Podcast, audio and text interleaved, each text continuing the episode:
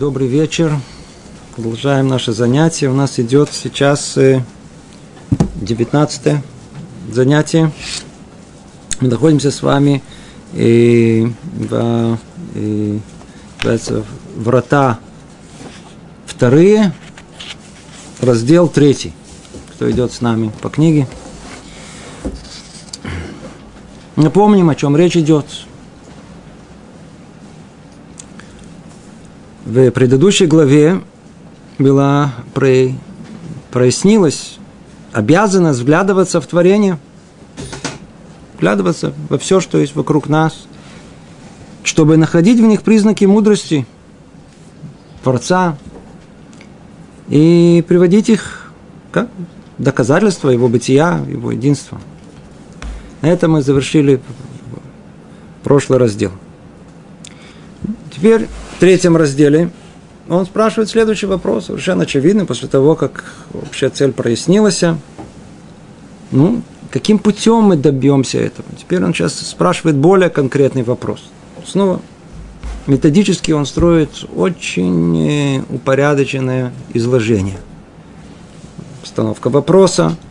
Сейчас в третьем разделе мы получим ответ общий. Мы не будем ходить в частные детали. Надо нам указать общее направление. А уже в разделе четвертом мы войдем в более конкретные детали. Ну, заодно мы просто будем учиться, что называется, лейтбонен. Перевести на русский язык лейтбонен – это ну, всматриваться, присматриваться, изучать, видеть больше, чем простой поверхностный взгляд. Говорит Рабейн Хай так. Но каковы же пути и способы распознавания признаков мудрости Творца в творениях? Что за пути? Как? Каким образом? Отвечает. Нужно вглядываться в духовные основы сотворенного мира и во все порожденное ими. В свойства частей всякого сложного творения, составленного из многих компонентов. Давайте посмотрим, что он пишет. Нужно взглядываться. Ну, во что надо взглядываться? Естественно, нужно взглядываться в окружающий мир, закономерность, которая там есть, видеть, э, как они соотносятся, все части этого, то, что он говорит. Но удивительно, тут он начинает с э, чего-то более э, отвлеченного. Он говорит, не просто так надо всматриваться в мир – а надо всматриваться в духовные основы сотворенного мира. Чуть дальше он будет говорить, нужно разглядеть духовность в нашем мире, отделяя ее от ее от материальности. Сейчас мы дойдем до этого.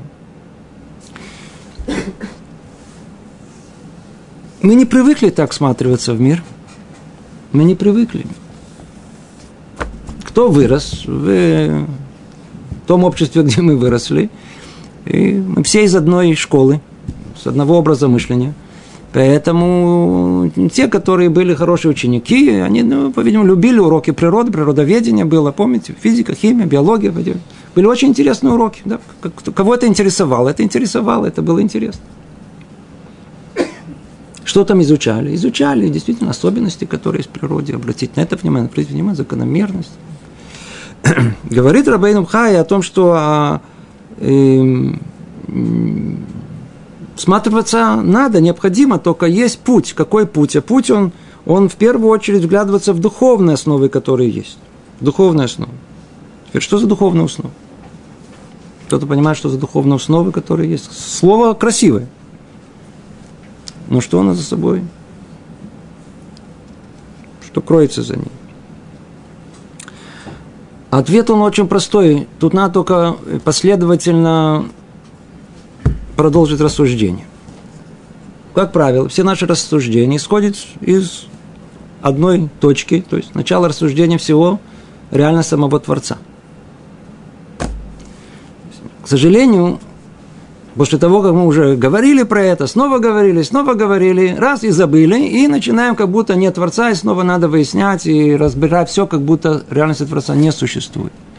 Но весь наш анализ и вся учеба, которая у нас есть, она построена на первых вратах. То есть, на, на, помните, самое начало, с чего все начиналось? реальность Творца должна быть ясна нам как сто процентов, как реальность, которую мы видим перед собой.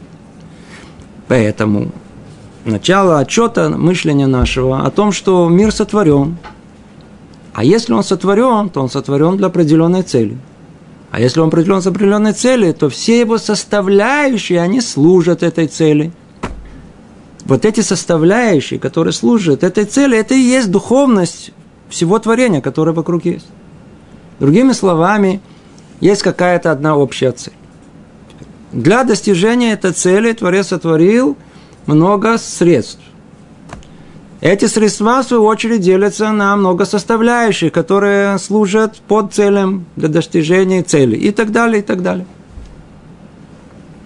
Каждый из этих целей, под цели, под под цели и так далее, раскрытие их – это есть то самое духовная основа сотворенного мира, который порождает.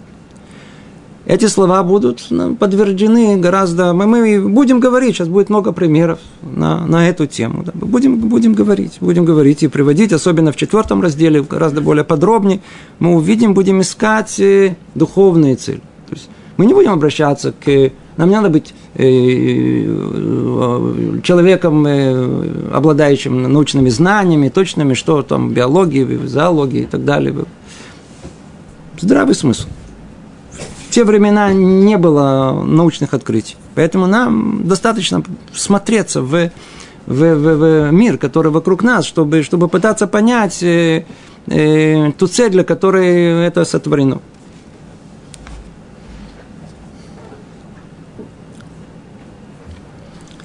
Как только он говорит, снова сотворенные все порожденные и в свойства частей всякого сложного творения составлены из многих компонентов. То есть есть, например, дерево да, дерево. Дерево сотворит. Есть, есть корни, есть ствол, есть ветви, есть листья, есть плоды.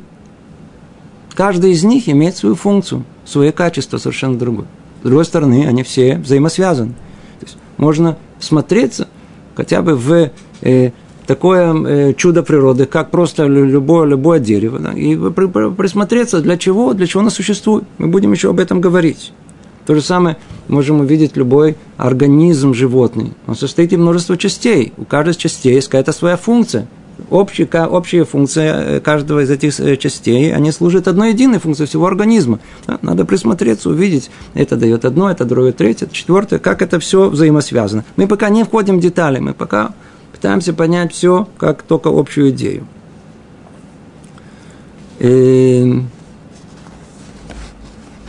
может быть, может быть, уже сейчас, чтобы просто только хоть чуть-чуть добавить. Могу спросить вас, дерево, да, что, за, что за духовная какая-то идея есть в, дереве? Есть какая-то духовная идея? Для чего деревья существуют? Для чего деревья существуют? Они служат, они служат другим формам жизни. То есть они вообще говоря являются элементом связи между неживой материей о, это, я уже, это уже вы уже на уровне человека 21 века, человека, который разбирается, уже вы понимаете, как это с точки зрения исследований природы, как это соотносится. А простое, простое, очень простое. Скажите, раньше, раньше, без, без деревьев, э, надо, зимой надо было, чтобы не было холодно дерево для того, чтобы можно было себе согреться. Видно, покажи. Дрова, дрова, дрова. Теперь обожите дрова, а, а, плоды, а, а, а, а, а надо было дом построить. Это не как сейчас. Снова давайте вернемся. Мы говорим про тысячелетие существования человечества, да, не, не, не современности. А, а дерево было, это основной строительный материал. Без дерева в местах, которые использовалось только, только, только как строительный материал, дерево использовалось. То есть мы видим, что, что, ну, естественно, что Творец знал, что у нас есть э, потребности в этом, и в этом, и в этом. И он э, дал нам средства. Теперь мы сейчас дальше поймем, есть несколько уровней понимания всего этого. Есть понимание самое простое, есть понимание более глубокое, еще более глубокое. То есть на самом простом понимании дрова, дом – это, а, и вы хотите сказать, давайте посмотрим чуть поглубже. Вот, видите, вот как. Посредник через, между, между одним и другим и так далее. Следующий уровень. Итак, что значит взглядываться? Надо взглядываться, искать духовные основы сотворенного. Теперь, и только после этого, смотрите, на втором этапе, способы возможного использования всякого творения для нужд человека. Ну, только после этого мы уже давайте присмотримся, а как мы это будем использовать, это в конечном итоге для, для, для, для нужд человека. Да? В признаке мудрости Творца видимы, э, видимое существование таких творений. Давайте снова прочтем. Способы возможного использования всякого творения для нужд человека. В признаке мудрости Творца видимы видимое существование таких творений. Да, перевели чуть-чуть. А смысл этого в том, что есть у нас э, попытка понять э, духовные основы этого, а после этого только мы присматриваемся к э, непосредственному э, использованию для нужд человека, и для этого понимаем о признаках мудрости Творца, для чего нам это было дано. Это на самом простом, примитивном уровне. Взглядываться в силы, которыми наделены творения в облик их, да? в силы, которые наделены творения, да, как они произрастают, откуда они берут, там, дерево берет воду и минералы, из почвы и так далее, и как все поднимается, в облик их, облик их, да, есть самые, самые разные виды деревьев, да, они имеют самую разную форму, и одна из, по-видимому, самых напрашивающихся э, целей существования деревьев э, это для души человека. Она, человек выходит на природу, наслаждает ее душу, успокаивает. Облик их, думать о возможностях и совершенствовании. Теперь, как это можно действительно использовать и совершенствовать, исправление. Мы видим, как современная технология, как в этом преуспела, и о причинах их творения – о, это уже дополнительная вещь. Да. И о их творения – это выявление тех самых духовных причин, для чего они вообще, для какой цели они были сотворены. Под некий итог промежуточный. Нужно разглядеть духовность в нашем мире, отделяя ее от его, ее материальности. Следствия, вызывающие к жизни причины, а также вещи, противоположные своих, э, своих э, свойствах своих, такие как говорящее творение, безмолвное, движущееся и недвижимое, застывшее, растущее, выше и.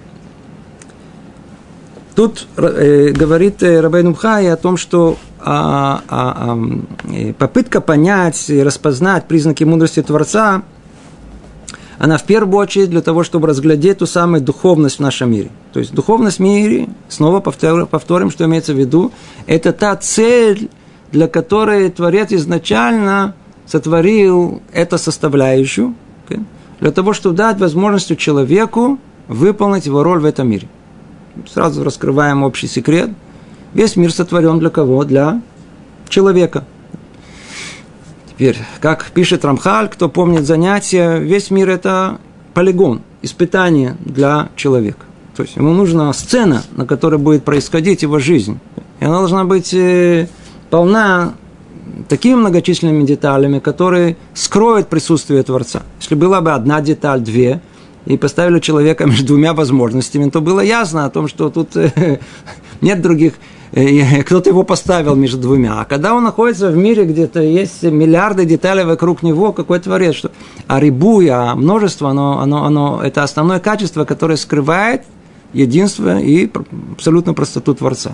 То есть природа наша, она, она, она, она, она, она и множественная, да, она множественная, она в этом множественность, она по сути противоположна единственности, да, и вот это то, что и скрывает присутствие Творца. Поэтому мир, он настолько многогранен, настолько он, он э, э, состоит из таких многих частей.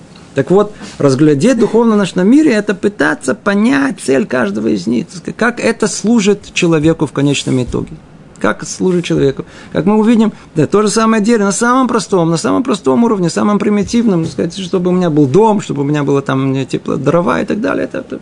Дальше поймем, сказать, еще уровни, еще уровни, еще уровни, как это разобрать. Да. Продолжано говорит, э, э, что еще можно разглядеть? Противоположные свойства, такие как э, говорящее творение, безволные, движущие, недвижимые. То есть он дает нам самые разные возможности всматривания, когда мы должны рассмотреть их свойства. И часто свойства, они противоположны, совершенно противоположны. Есть творения говорящие, а есть безмолвные. Есть те, которые не движутся, а есть, которые движутся. Есть, которые растут, которые застывшие, выше, ниже. Все надо рассмотреть и каждому из них дать э, соответствующее объяснение. Все, что Творец собрал и составил воедино верным образом, и выстроил стройно и упорядоченно, и разделил все ясным образом, то есть творение на виды, оставил повсюду тем самым след руки своей, указывая на мудрость свою. Прекрасно. То есть, если мы действительно смотрим в этот мир, то мы увидим, что этот мир очень-очень упорядоченный. Действительно, что мы видим? Мы видим, как все строится, как этаж на этаже, этаж на этаже. Есть мир неживой материи, да, мир мертвый, домем называется. Над ним, из них как бы состоит мир растительный, над ним мир животный, над животным миром э, человек, называется разговаривающий, так его нас определяет, как высший уровень.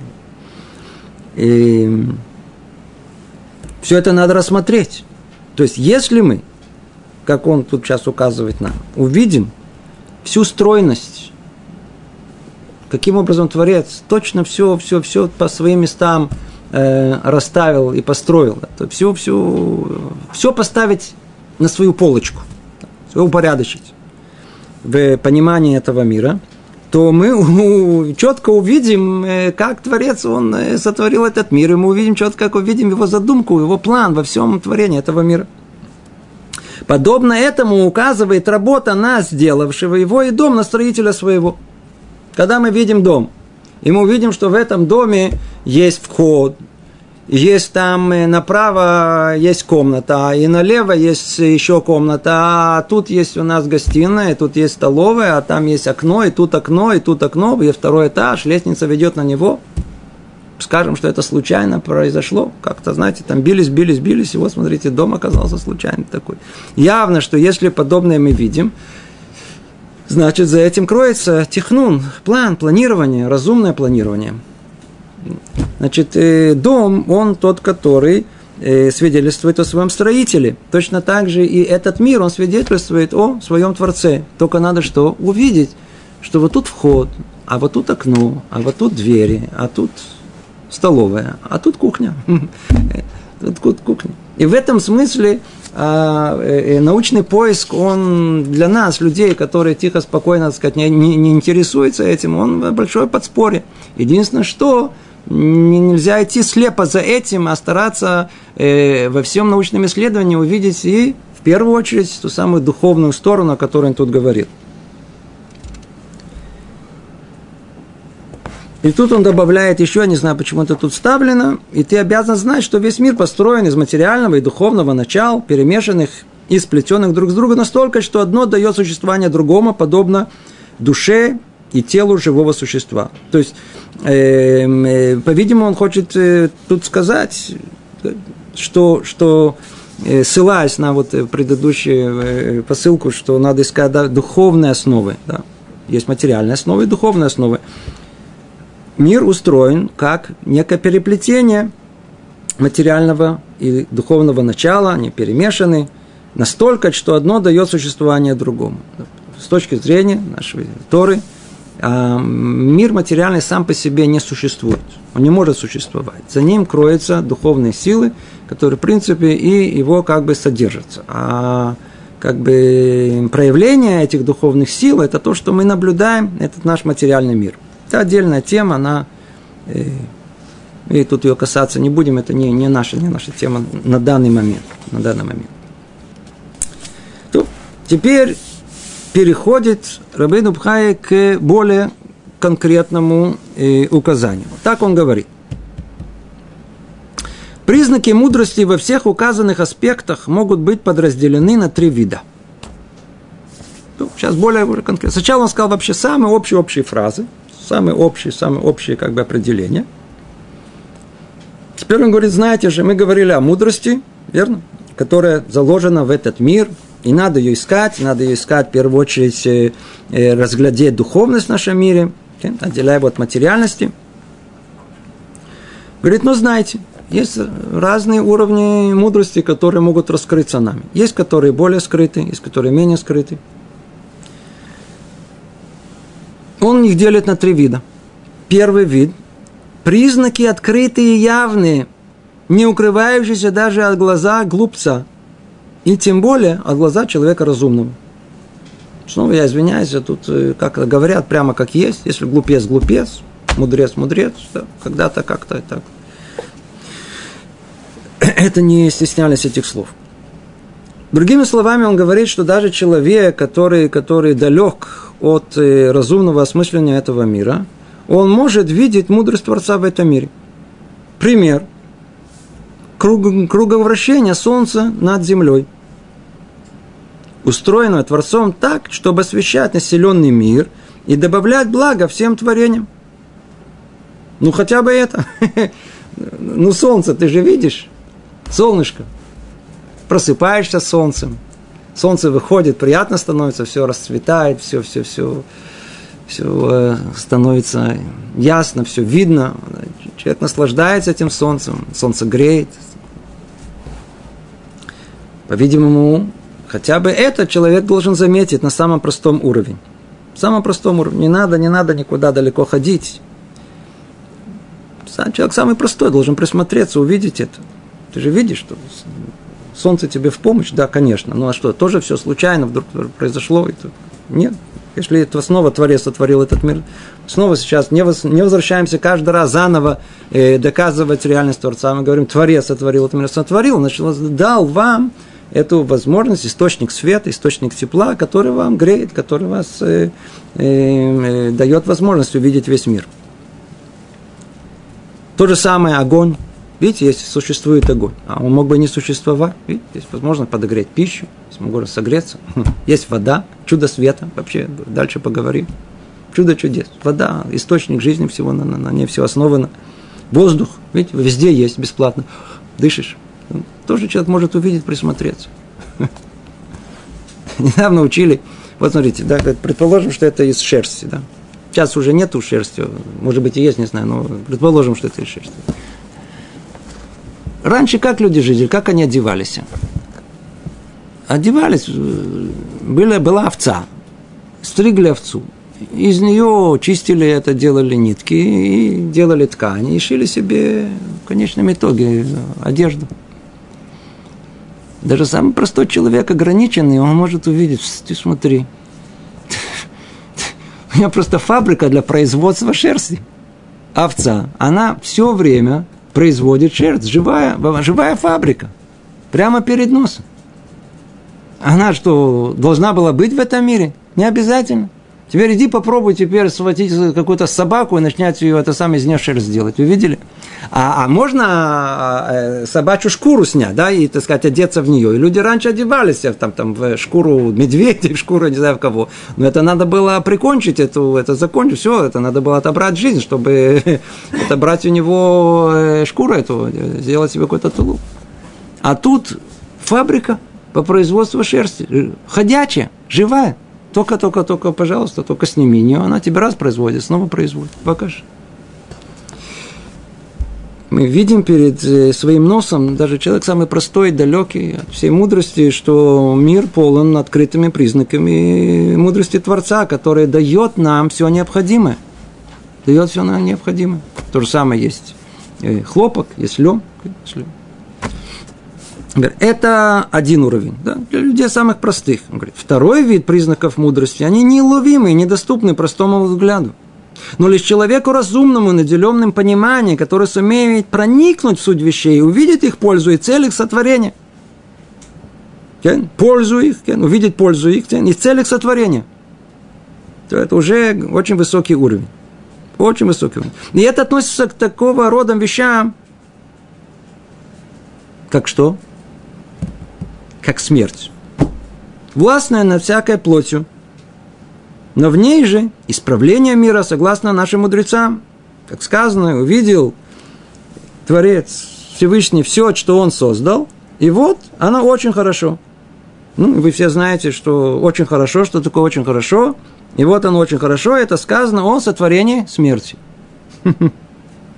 И сказал мудрейший из людей, Шломо Амелев Коэлет, и прославлял я мертвых, что уже скончались, более живых, живущих поныне. Вот спросим, давайте выйдем на улицу, спросим любого человека. Да. Смерть это хорошо. Смерть, что такое смерть? Это? Есть какая-то польза? Не-не-не, хорошо, плохо, давайте оставим в покое. Польза, какая польза от смерти? Что люди скажут? Что люди скажут? Смертью? Да вы что? Что за польза от смерти? Даже приблизительно человек в голову не придет вообще, даже мысль в этом направлении это думать. А с нашей точки зрения, okay, как он говорит, это уже он приводит пример, приводит пример существования некого явления, этого мира, которое Творец сотворил, которое требует чуть-чуть более углубленного взгляда недоступны простому взгляду. А ну, смотрите, давайте посмотрим, что кроется за смертью. Ну, во-первых, я надеюсь, все знают и понимают о том, что если бы не смерть, человек в жизни бы не задумался бы о жизни. Просто бы жил в свое удовольствие. Смерть заставляет человека думать о жизни. Почему? Потому что, оказывается, жизнь, она ограничена. А что будет, когда она закончится?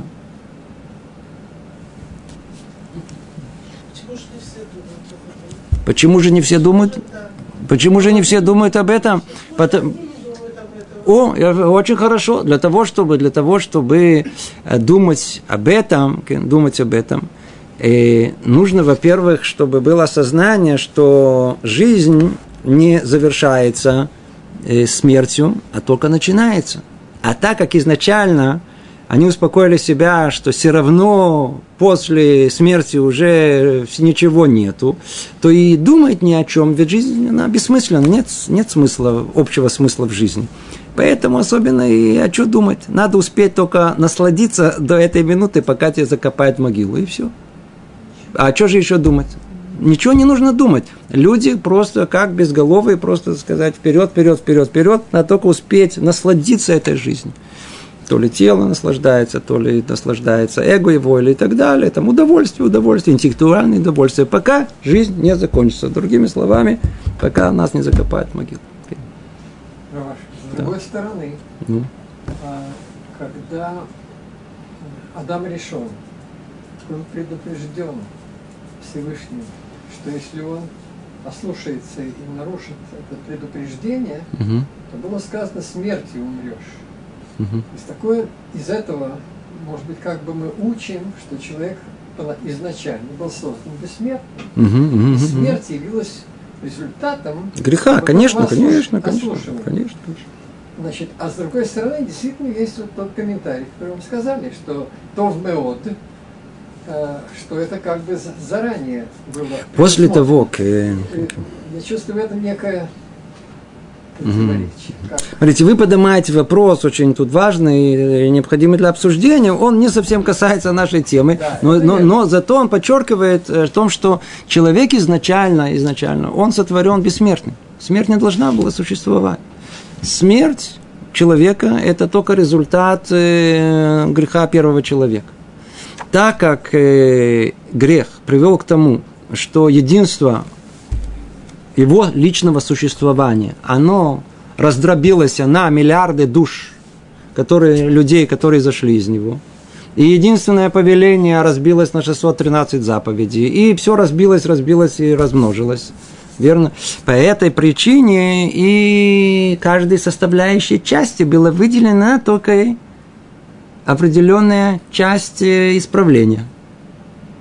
А так как она ограничена, то и жизнь должна быть ограничена. Вот вам и смерть. Другими словами, так как мы частичка души первого человека, и она только со, как бы э, то, что собирается всеми нами вместе взятыми, это только составляет это его исправление.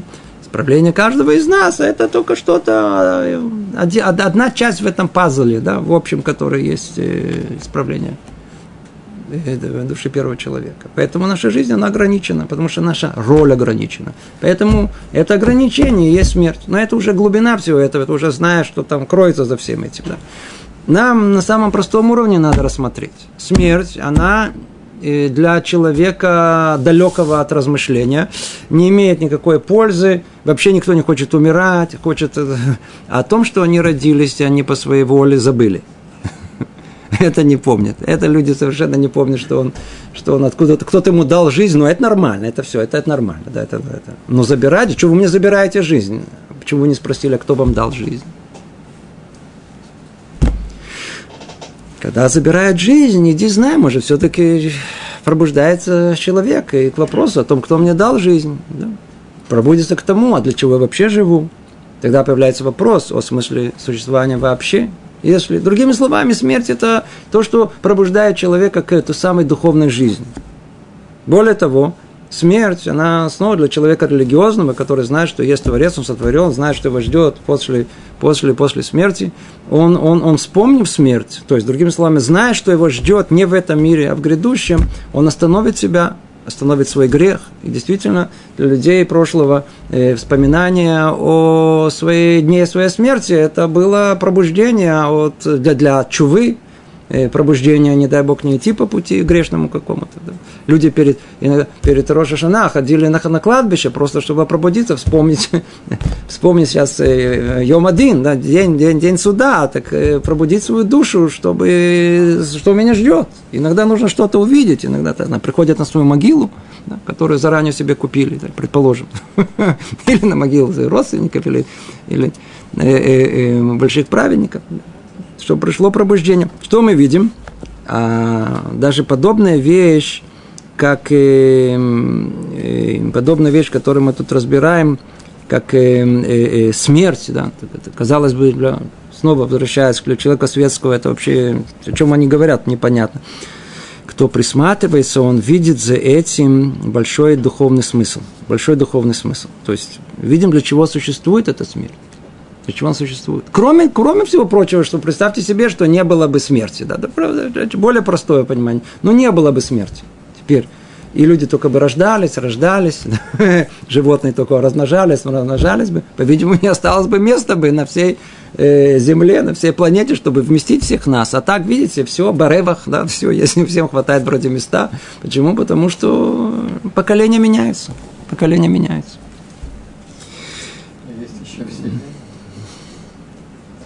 Мы туда не распространяем, мы туда не распространяемся.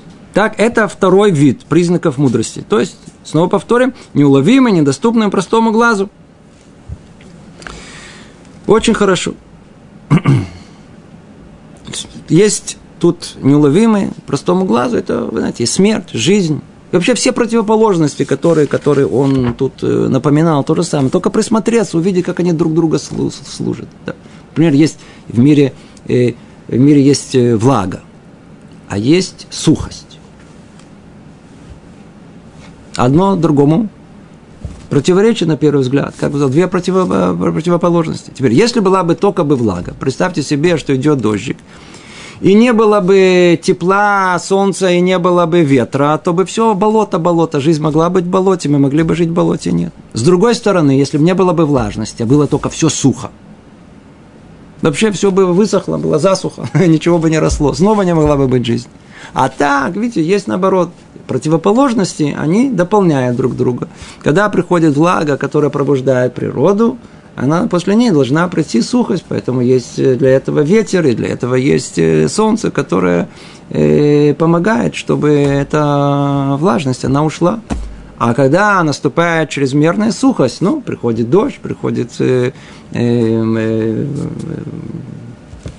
с небес, спускается благо, которое э, делает это уже по-другому, делает, приносит влагу. То есть, как оно дополняет друг друга. И так все другие противоположности, на только всматриваются постепенно один за другим. К третьему виду относятся такие проявления мудрости, которые различимы с одной стороны, но скрыты с другой. Они вроде открыты и скрыты. И человек со слабым разумением сможет увидеть их только после сосредоточенного и углубленного их изучения. Например, к примеру, годовой цикл изменений природы по четырем сезонам года. С одной стороны, человек, ну а что, есть весна, есть лето, осень, зима, ну, все очень хорошо. Да. А что за этим кроется? Почему Творец устроил мир так, что есть у нас разные, разные э, э, сезоны, есть разные, да. Четыре, четыре онот, три, четыре времени года. Почему есть подобное? Да, почему оно есть? Для человека простого, казалось бы, ну, ну почему так мир устроен? Мы привыкли с детства, это мы даже не обращаем внимания. Но если человек начинает думать, начинает понимать о том, что есть э, большая польза для душевного существования самого человека, есть этапы, когда есть расцвет, есть этап, когда приходит созревание, есть этап, когда приходит э, и, и необходимый этап накопления. Да, то есть а, а, а, а, два процесса, которые есть, мы видим процесс от зимы к лету и после этого от лета к зиме, это два противоположных процесса. Один – это пробуждение, а второй – это накапливание того, что пробудилось. То, что мы сейчас говорим, это там в самом внутри находится. Мы уже, не знаю, говорили или нет, например, в еврейском понимании зима, в отличие от представления всех остальных, это как бы основное время, э, основное как бы важное время в, в четырех этих циклах. Почему, почему, почему зима? В культуре народов мира это, как правило, весна. Ну, если не весна, так лето. Ну, есть, которые, знаете, грустные, так это будет осень. Очень прекрасное время, осень, особенно там, где мы с вами жили. Зима. Один раз на лыжах и сразу домой. Ну, замерзнем что-то. Зима. Все.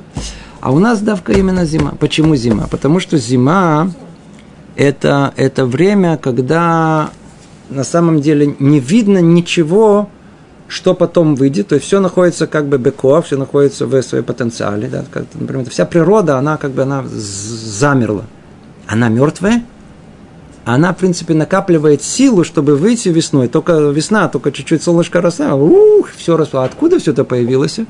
Оказывается, зима, она накапливает все силы. Так и у нас. Есть у нас в жизни, в жизни, да, есть у нас времена расцветов, воодушевления, а есть то, что называется шигра. Шигра – это рутина. Ну, когда нам легче жить? А? Когда легче жить? Воодушевление. Приходит, и что-то нас пробуждает, что-то, что-то радостное, что-то хорошо. А, в этот момент нам всем очень-очень хорошо. А рутина жизни тяжело жить. Человек просто рутина жизни убивает. Помните, когда поженились, она, первые неделю, да, или месяц, а, куда вы все, все новое, все, все интересно, все, все, все просто э, в облаках. Прошло пару месяцев, началась рутина семейной жизни, все, э, э, начали замечать, то это. Проблема, что мы не учимся жить рутинной жизнью. А весь Ядут, он говорит, послушайте, воодушевление, что вы знали, это не от вас, это подарок с небес. Это, это вам дают. Как вам дают, так и забирают. Вы не можете построить свою жизнь на а, воодушевление. Надо научиться жить рутинной жизнью. Надо увидеть ту самую духовность, которая кроется в постоянстве. Это то, что, то, что э, подчеркивается в иудаизме, например, э, э, учеба, вот этого постоянная учеба зимой. Вот это зимой, когда вообще самые тяжелые Э, э, э, трактаты в Ишивах учат зимой. Самые долгие такие, тяжелые, и вот там это накапливается, знаете, как это тренировка человека, чтобы он стал там культуристом, не знаю, сильным, как это. Она же ведь это рутина, да, надо еще раз, еще раз, еще раз, еще раз. Нормальный человек, он просто сойдет с ума, он не может быть спортсменом, почему? Но для нас голову нашу, оп, оп, оп, о, это да, хорошо, это да, хорошо. Смотришь к весне, какой результат, поумнел, только надо продержаться эту зиму, научить себя держать вот это, в этой постоянной этой рутине, еще раз, еще раз, еще раз, это мы больше эту рутину подчеркиваем. Значит, есть разные времена, есть разные, есть духовный смысл во всех временах года, э, каждый из них несет что-то свое. Это один аспект этого. Можно смотреть на совершенно по-другому. Слышал от Раба Парата, интересно, он рассказал, когда он давал занятия на эту тему, он говорит, смотрите, он спросил своих учеников, скажите, а почему есть листопад? Почему есть листопад? Ну, я знаю, там ответят, э, есть какой-то научный ответ, да, потому что там не хватает этого, не хватает зимой. Да, да, да. То есть они опишут, опишут, как это происходит. Но они не могут дать ответ, а почему это вообще должно быть? Почему должно быть? Теперь, ответ нам снова на нашем уровне. Мы же не, не, не ученые, нам не нужно быть. В те времена вообще на это дело не знали. Нам надо найти какой-то простой ответ. Так он их спросил, какой ответ может быть. Да, и дал им этот ответ. И сказал он так – что присмотритесь, говорит, очень все очень просто. Если, если бы не было бы, не было бы листопада бы, и листья бы остались бы зимой, а зимой, как известно, это время, когда приходит очень сильный ветер, и когда есть снег в местах, где есть снег, если бы листья бы остались бы, то просто бы дерево, оно бы просто бы развалилось бы. Из-за тяжести снега или из-за э, парусности, которые создают все эти листья вместе, они просто бы можно вырвали из, из, из корней. Поэтому все деревья, которые они, из них листья падают – приходит зима, начинается ветер, он приходит э, снег, они стоят, они выдерживают все это. Почему? Потому что они еще имеют круглую форму, да, как у нас написано о том, что вся природа, она круглая. А это, как только потом мы понимаем по, по, по, по, по, по, по всяких разным э, инженерному пониманию, это самая такая э, э, стабильная э, форма геометрическая, которая есть, она не позволяет ни ветру, ни ветру и ни, ни, ни, ни снегу просто вырвать из корня эти деревья. Вот, пожалуйста, для чего это существует. Все очень просто. Теперь, а, вы спросите, а есть хвойные деревья? Вечно а интересно, о, которые вечно зеленые. Да. Ну, какие листья у них? Как иголочки которые точно так же имеют вот это свойство сопротивления, а у них совершенно, совершенно другой коэффициент сопротивления, который позволяет им снова, когда ветер дует, чтобы продувает продувает, не дает возможность э, создать вот эту вот э, единую так сказать, силу, которая могла бы их и, и, и, и, и э, э, вырвать из корня. Пожалуйста. Ну, давно интересный ну, снег, это редкость. Но ветер есть. есть ну, ветер, ну, ветер, ветер, ветер, ветер мог бы их это, ветер мог бы все, все, все собрать. Смотрите, есть много, есть много примеров. Э, э, э, много примеров. Нам достаточно хотя бы этих примеров.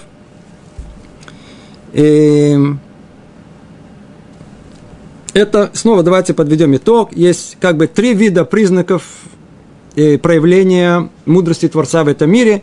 Те, которые открыты, явны, для человека даже не рассуждающего, не всматривающегося. Есть те, которые только доступны тем, которым смотрятся, есть те, которые э, различны э, с одной стороны, но скрыты с другой. То есть снова мы только это вступление. Все это вступление, он говорит нам об общем понимании, только что мы дальше будем с вами разбирать. Какие примеры. И продолжает он говорить, человек же мудрый, понимающий, отбирая из всех знаний мира самые духовные и утонченные, выстроит из них фундамент познания бытия единства Творца, будь он благословен. То есть, к чему он говорит? Он говорит о том, что э, э, э, человек, который, который, который действительно будет всматриваться, он, проделав эту работу колоссальную понимания этого мира, он выстроит единую картину этого разнообразия, которое есть.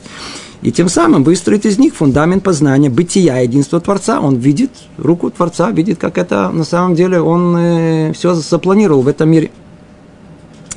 Такой человек предаст себя служению Творцу по мере постижения сердцем величия и превознесенности его и по мере умения видеть множество благ и милости Творца в делах его. Вай, вай, вай, вай. Вай. Видите, тут э, снова Скоро мы дойдем до служения Творцу. Да. Основное – это э, по дороге к. По дороге к чему? Основная тема, как бы самая известная э, врата, которые есть главы, которые хватали вывод на, на эту тему, это э, глава, связанная с служением Творцу Авадаташи. Там тяжелая тема. Да. К ней все идет. У нас готовят к этому. Что к нам что нас приведет к этому, что нас пробудит к этому, что не просто так мы будем это учить, как будто первый раз мы это слышим, или а, а, так так надо. Это должно прийти само собой, естественным образом, после того, как мы всмотрелись в, в этот мир. Мы увидим, когда человек видит это, э, э, э, руку Творца во всем, когда он видит это благо, которое он дал, и в этом, и в этом, и в этом, все, все, все окружено. Служение, оно естественное продолжение к этому. Естественно, что нужно, если я творец, он такой сотворил, столько благ для меня. Это ясно и очевидно о том, что если он говорит, что мне это нельзя, а это можно, так я как сумасшедший буду все точно придерживаться этого. Строго. Почему? Потому что все для меня, и это для меня. Это будет меня оберегать от зла, а это будет подталкивать к добру. Это и служение. Видеть, сколь велики те блага, что излил Творец на него, взрастив и возвысив его без того, чтобы человек отметил бы прежде себя каким-нибудь похвальным делом или проявил бы себя тем или иным похвальным качеством, за которое полагалось бы ему от Бога вознаграждение. Научиться видеть великие блага, что излил Творец на него –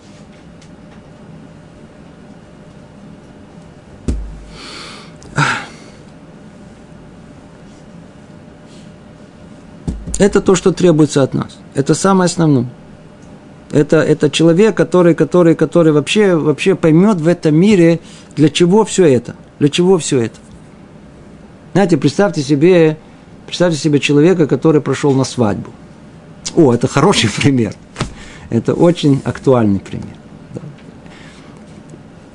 Есть люди, которые попадают на религиозную свадьбу, да, люди светские, они очень удивлены тем, что там происходит. Это действительно, ну, во-первых, для советских людей это вообще шок. Да. Видят, все веселятся, так сказать, и нет водки, и нет противоположного пола. То есть, в принципе, веселье оно только по двум причинам. Да. Или первое сказали, или второе. А тут ни первое, ни второе. То есть, первое на столах вообще нету, а второе за перегородкой. И не видно. И веселяться. Чушь веселяться. Очень-очень интересно. очень интересно наблюдать о том, что когда такие люди приходят на наши свадьбы, они в самом начале, а всегда в начале кто-то опаздывает и все затягивается, они очень нервничают. Ну, кроме того, что люди просто любят нервничать, это уже другой вопрос. Но понятно, что они нервничают из-за чего? Потому что они пришли, они, скорее всего, дали, да, то есть как по привычке надо, красиво пришли, теперь они ждут, чтобы красиво покормили. То есть они понимают о том, что такое свадьба. Свадьба – это покушать, поесть хорошо, вкусно. Надо есть, которые приходят пообщаться да, с друзьями. Есть еще, есть много разных целей, которые, которые... Но если мы подумаем, да, а свадьба для чего, кстати говоря? Ну вот, давайте подумаем, для, для чего свадьбу делают? Для воодушевления молодожен. Для чего свадьбу делают? Для молодожен. Это даже не нужно читать, что у нас написано, что вся цель и посещение свадьбы или самея хатан векала. Надо их э, радовать, надо их веселить. Это цель всей свадьбы. Не есть, не пить, не, не, не, не, не, не, не, не э, крутиться там и не говорить, и не а что основное занятие? Надо их веселить. Для этого мы туда приходим. А люди для чего приходят? А тебе для того, чтобы их веселить, просто чтобы уже, знаете, заодно, чтобы людям тоже было. Так заодно еда дается. Все-таки вечером надо же им поесть. Так заодно еда дается. Принципе, чтобы если не умеете петь, так мы вам оркестр принесем, подключим вам, или еще что, музыка будет. То есть э, это только попутное. Что человек делает?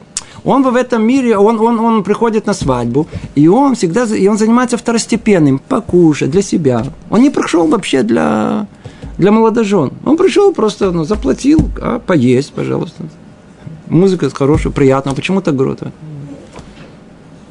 Вместо того, чтобы э, плясать перед этим э, женихом или еще что-либо, сидел в уголке, они, я что, я, что, я же не буду это сказать, что, да вы что, я же не буду себя позорить. Машаль лемада бардуме, то есть притча, к чему это говорится. Это человек, который, который, он понимает о том, что есть, есть, есть, э, есть для чего человек приходит в этот мир, для чего он пришел в этот мир – у него есть душа, и эта душа должна остаться на, на, на, на, на грядущий мир. И самое основное – заниматься ею. А чем человек занимается? Он занимает, а, так попутно я, я, я, я покушаю, да, поем, так сказать, можно тут поразвлекаться, тут поговорить, то это он не приходит к этому основному. Он приходит как там, как попутчик, занимаясь чем-то второстепенным.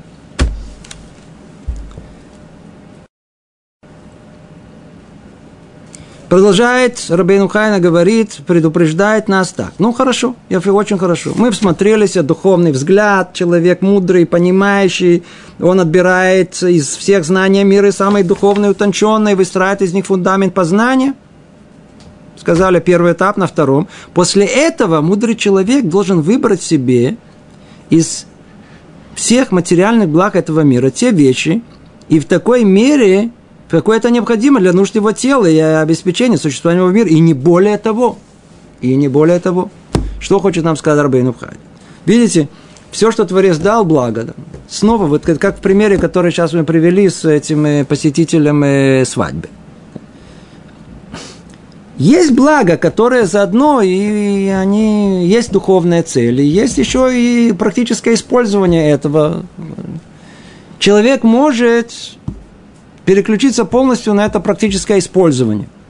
И не обратить внимания на духовную цель этого. То есть прийти на свадьбу поесть и не заметить, что цель этого это вообще другая, какая, духовная.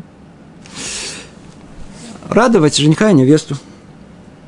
Поэтому он говорит, снова возвращаемся, мудрый человек должен выбрать себе из всех материальных благ этого мира те вещи и в такой мере, какое это необходимо для нужд его тела и обеспечения существования в этом мире, не более того. То есть мы приходим на свадьбу, мы что, не едим? Да, едим. Сколько, сколько необходимо, пока не появился жених. Как только появляется жених с невестой, мы оставляем еду, бежим к нему. Почему? Цель все-таки веселить их, а не сидеть есть. А есть, которые, знаете, цаму для охель, да, которые как приклеились и не отходят. И не отходят.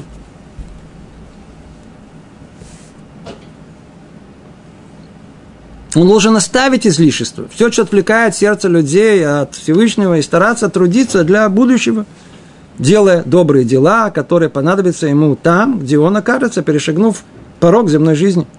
То есть его ждет совершенно другой, его ждет грядущий мир, что чем ты занимаешься тут.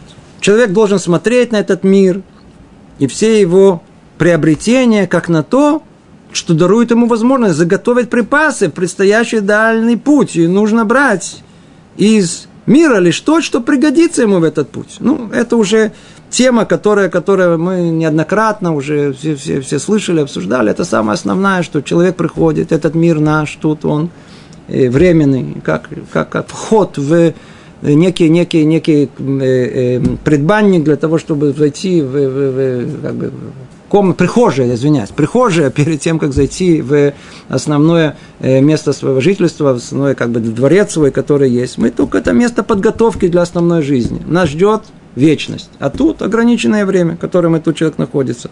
Поэтому он должен все свои силы предложить к чему? К своему грядущему, к вечному существованию, а не удовлетворять свои потребности в этот короткий промежуток времени. Как кто? Как глупец.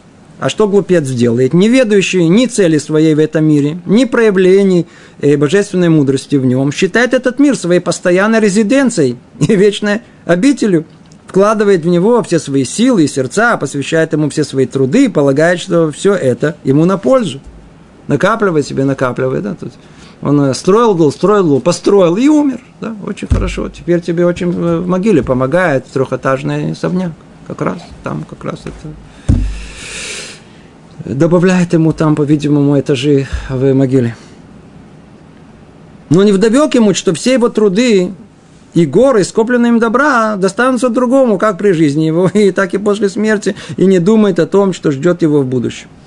Что его ждет в будущем. Ну, мы не успеваем, тут есть у нас, э, заканчивает эту мысль Рабейн Убхай э, образным примером, длинным, мы не успеваем его сказать, но, видимо, скажем в следующий раз – который в образной форме как раз и демонстрирует нам эту, эту идею, что есть мудрец, есть глупец, и мудрец знает, в чем суть его мудрости, в том, что он понимает цель своего существования, смысл своего жизни, своей жизни, он знает, куда он идет, он знает, что ждет его после, после его смерти, поэтому он свою жизнь, он делит на как бы, ну, то, что необходимо, э, для проживания в этом мире. Он живет, но знает, что все свои усилия он должен посвятить развитию своей души, которая останется навечно. Мудрец, э, это глупец, в отличие от мудреца, он не видит ничего дальше своего носа. Он живет только исключительно э, ощущениями своего тела, своей физиологии, то, что доставляет ему удовольствие. Что сейчас удовольствие? То, что под носом. Поесть, поел, посмотреть, посмотреть что-то, развлечься, развлечься. Его ничего больше не интересует. Ничего ни будущего, ни, ничего его не интересует. Поэтому он только кормит свое тело, только живет в настоящем мире. Ну, для него нет будущего, нет грядущего. Интересно, что, что когда, когда, когда э, э, атеисты, они, э, так сказать, воюют за то, что никакого э, грядущего мира нету, они правы. У них действительно грядущего мира нет. Поэтому, видимо, там какая-то интуиция внутренняя их совершенно не подводит. Они очень правильно, правильно чувствуют. Действительно, для них нету. Но, но за тот, кто живет этим и так далее, вот он знает, что этот мир есть, и он знает, к этому надо готовиться, и основное усилие надо вкладывать именно в э, развитие своей души, так как она вечна, то и она остается жить навеки. Тут мы остановимся. Есть вопросы? Я, пожалуйста. Куда вы говорили о, о множественности и единственности. Угу. А, когда-то а, мы изучали такой предмет э, марксистской философии, назывался диалектический материализм. Угу, угу. А потом э, один поэт написал, мы диалектику учили не по Гегелю. Можно ли сказать, что Рабейн Бахья это, это уроки задолго до, за, задолго до Гегеля. А. Тут есть законы диалекта. Откуда Гегель это все взял? Он что, открыл какое-то Америку, что ли, он открыл. Все эти, все это, откройте наш Талмуд, вы, вы найдете там это законное единство противоречия, вы найдете там без, без, без, без того, чтобы это... это единство противоположности. Да, да. Откройте Тору, откройте Мормон, она полна этого. Вся, вся, вся наша скрытая Тора, так сказать, то, что они говорят, теза, антитеза, синтеза, это основа понимания, это, это все трех, трех состояний Э, э, э, эм, Амтлитай называется, то есть вся тройка, которая у нас есть. Это есть Авраам, Исхак, Яков, да, тройка, да, это все, это все построено у нас точно на, и на этой основе, да. Теперь он, так сказать, вошел в историю, как будто он это открыт. Все, пусть, пусть у них он прославится. Сейдер. Всего доброго. Шана Това, Ктива Хатима Това, Лахем, Лаколам Исраиль. Всего доброго.